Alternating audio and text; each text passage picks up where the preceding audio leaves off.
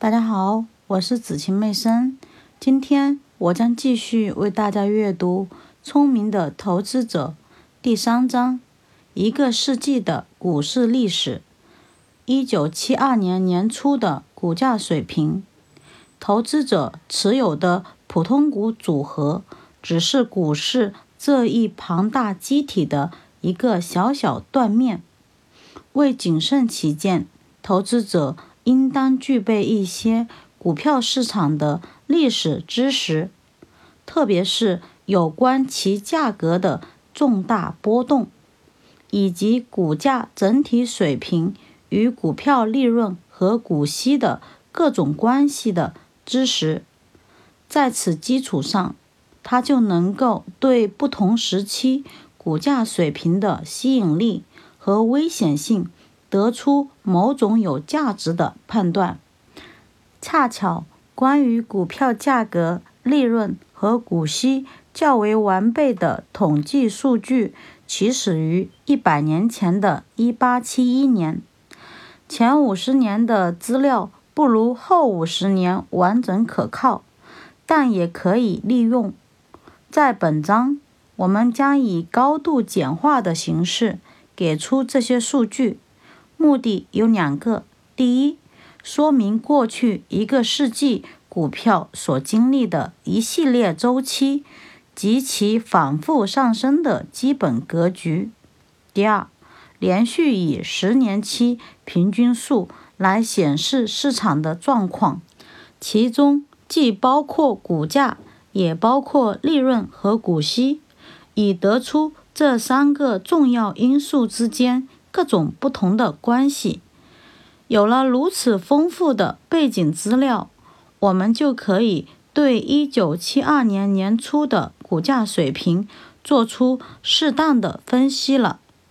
以下两张表格和一幅曲线图概括了股票市场近一个世纪的历史，给出了过去一百年内十九次。熊市和牛市周期中的最低点位和最高点位。这里我们采用了两种指数，一是来自考勒斯委员会的早期研究，始于1870年，它是著名的标准普尔五百指数的前身，并与后者构成一个连续的整体。二是名气更大的。道琼斯工业平均指数，简称 DJIA 或道氏指数，它诞生于1897年，由30只成分股组成，其中29只为大型工业公司，另一只为美国电话电报公司。表一由标准普尔公司提供，显示了其工业指数。由四百二十五只工业股组成。一九零零至一九七零年的波动情况，道琼斯工业指数的走势与此基本相同。读者会注意到，这七十年包括了三个不同的阶段，每一个阶段分别占了大约三分之一的时间。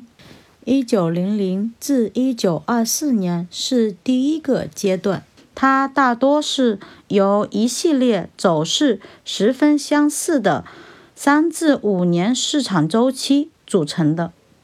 这一阶段的年均上涨幅度只有大约百分之三，然后进入到了牛市的新纪元，它在一九二九年达到顶点，接着是。大崩溃的可怕梦魇，随后以十分不规则的波动一直持续到一九四九年。从一九二四年到一九四九年，股票指数年均上涨率仅为百分之一点五。因此，在这一阶段结束时，公众对股票已经毫无兴趣。由于物极必反。有史以来最大牛市出现的时机已告成熟，这可以从该图最后的第三个时期看到。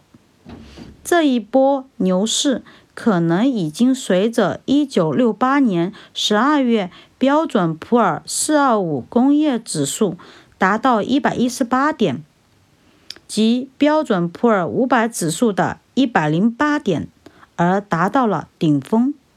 在1949至1968年间，市场走势曾出现相当大的后挫。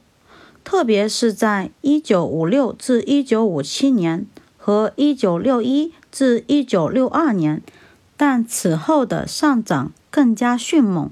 因此，按照长久以来的说法，我们可将其视为同一牛市周期中的回调，而不是一个单独的周期。从1949年中期的163点。到一九六六年年初的九百九十五点，道琼斯工业指数在十七年上涨了五倍，年平均复合增长率达百分之十一。此外，每年还有百分之三点五左右的股息。标准普尔五百指数的上涨幅度比道琼斯工业指数更大，实际上。从十四点涨到了九十六点。一九六三年出现了高达百分之十四以上的收益记录，后来这些收益又出现在一项广受关注的研究中，这自然使华尔街对这一优异的成就感到满意，同时也期待这种高水平的收益在未来仍将延续。这是一个十分不符合逻辑的危险结论。很少有人想到，这种大幅上涨已经显得过头了。随后，按1968年的最高点和1970年的最低点计算，标准普尔指数出现了高达36%的下跌，道琼斯指数下跌了37%。最大的一次下跌发生在1939至1942年，跌幅达百分之四十四。它反映的是对珍珠港事件之后的风险和不确定性的担忧。然而，华尔街充满了戏剧性，这两个指数又从1970年5月的最低点开始急速回升。而且，标准普尔工业指数还在1972年年初创出了历史新高。在1949至1970年期间，以头尾这两个年份的平均点位计算，标准普尔500指数或标准普尔工业指数的年均增长率大约为9%。显然，这一上涨幅度。要比1950年以前任何类似时期的上涨高出许多，但是在最后的十年中，上涨幅度则要低得多。标准普尔500综合指数的年均增长为5.25%，道琼斯指数的年均增长仅为百分之三。这种情况人们只看见过一次。为了对过去一百年的股票经济得出全面的认识，除了股价走势之外，还必须了解相应的利润和股息情况。